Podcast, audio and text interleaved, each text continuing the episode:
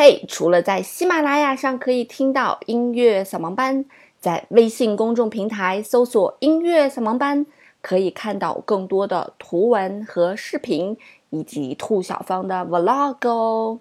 我在那里等着你，只要在微信公众平台搜索“音乐扫盲班”就可以找到喽。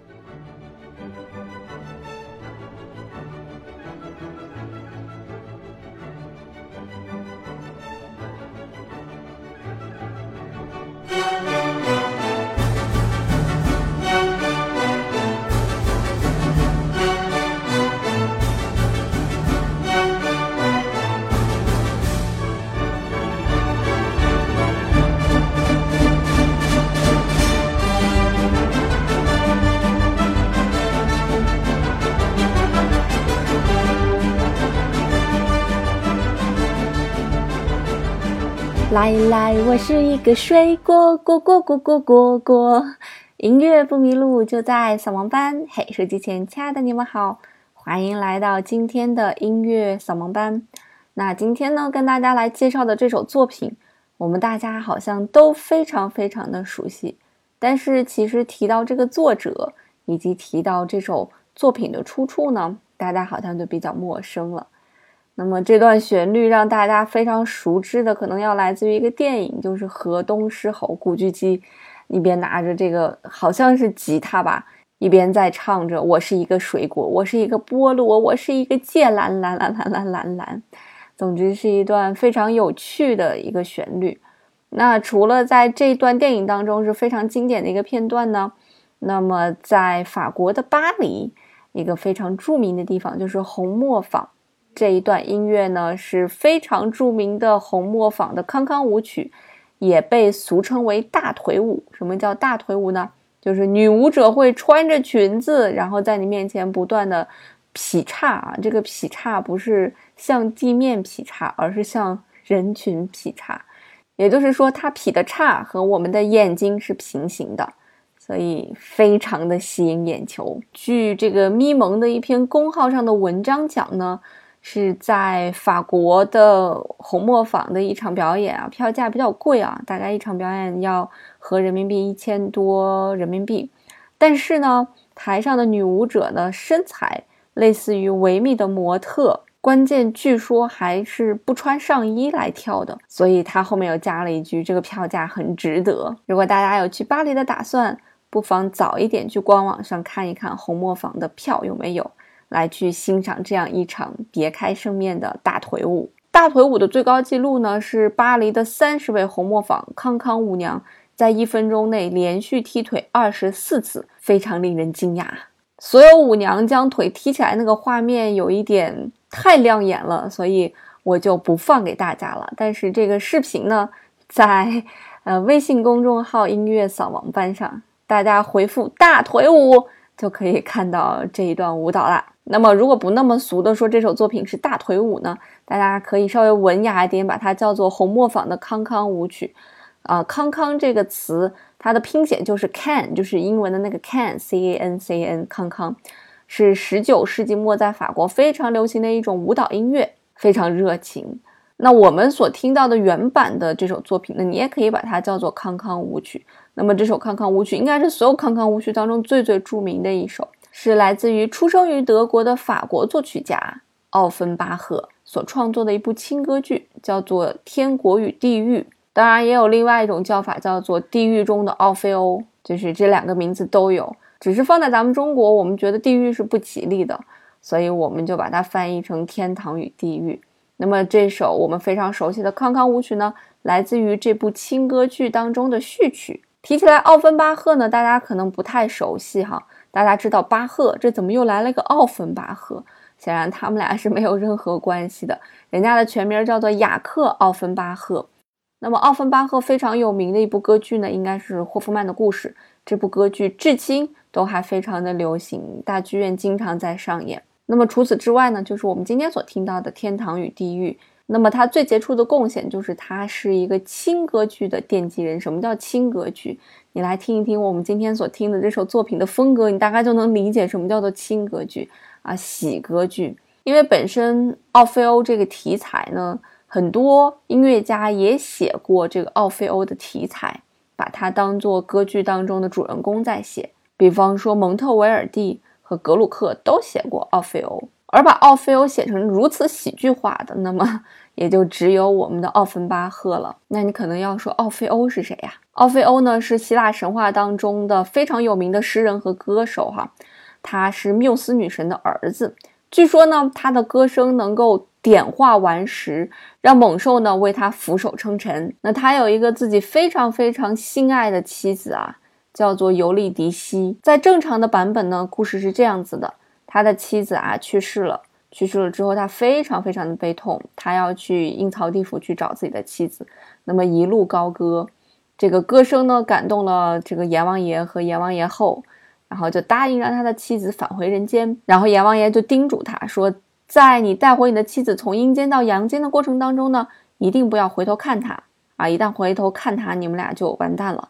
可是奥菲欧实在是太爱他的妻子了，居然忘了这句话，在一路的过程当中回头看了一眼妻子，结果呢，他的妻子又重新的回到了阴曹地府。这个奥菲欧非常的悲痛，悲痛至极，决心终身不娶。本身是一个非常悲伤的故事哈，但是我们来听听今天的这个音乐，显然这个故事被改编了，改编成了我们所说的轻歌剧的这样一种形式。所以这是一个什么样的一个故事呢？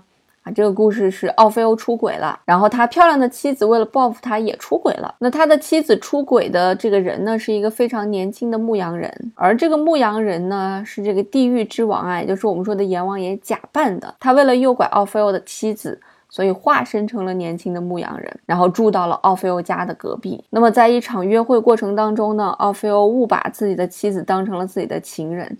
然后两个人互相出轨的事情就暴露了。那这时候呢，阎王爷就出场了。阎王爷化身成的牧羊人呢，就托梦给奥菲欧啊，让他把毒蛇放到麦田当中来毒死自己的妻子。这样呢，他就能带着奥菲欧的妻子回到他的阴曹地府了。结果不出所料呢，他真的被毒蛇给咬死了。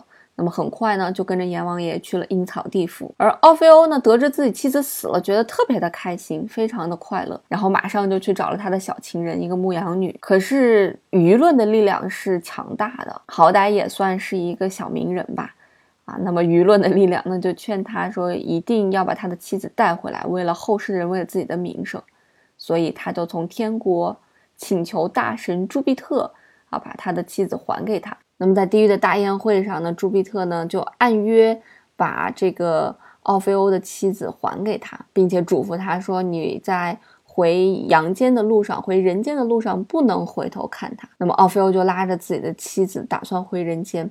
这一路啊，他真的是没有去看自己的妻子。朱庇特看到这勃然大怒啊，于是就突然让雷声作响啊，雷电交加。奥菲欧这个时候惊恐的就回头看个究竟，结果妻子呢又被朱庇特带走了。这个时候的奥菲欧觉得非常的开心，想到哎呀，终于没有舆论的压力了，我终于可以跟自己心爱的牧羊女去约会了。所以这一部轻歌剧呢就被叫做《地狱中的奥菲欧》或者是《天国与地狱》。这部作品在太多太多的影视剧中都出现了，所以我没有办法跟大家一一来例举啊。据说在这个《泰坦尼克号》当中也出现了这首作品。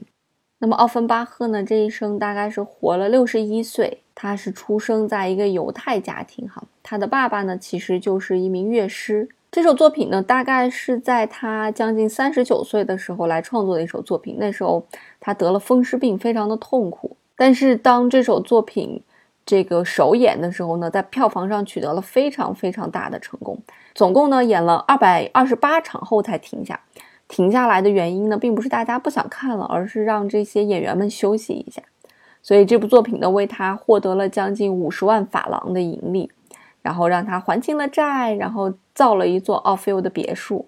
那么在这首作品上演后的两年呢，奥芬巴赫又对这首作品进行了改动。在改动后呢，拿破仑亲自出席，还送出了一尊铜像和一封信来感谢这个令人倾倒的夜晚。而我们现在比较熟知的霍夫曼的故事呢，也是奥芬巴赫最后一部作品。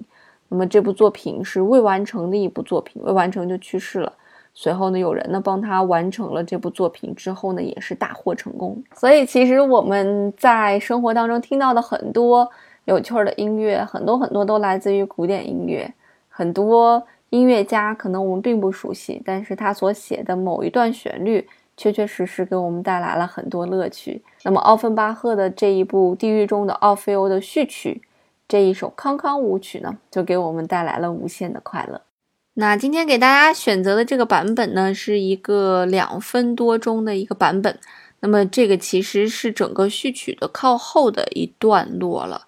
那么整个序曲的全部呢，大概有九分多钟，我把它放到了另外一个专辑，叫做《一生必聆听的音乐》里面。好，那里面就是一个纯音乐的专辑，大家如果想听完整版，可以去那里去听。讲到希腊神话呀，我还想再多说几句，因为以前教过英语嘛，嗯，对这个希腊罗马神话也略有了解，就是因为要讲词根词缀，真的就是感觉一个字儿乱呀。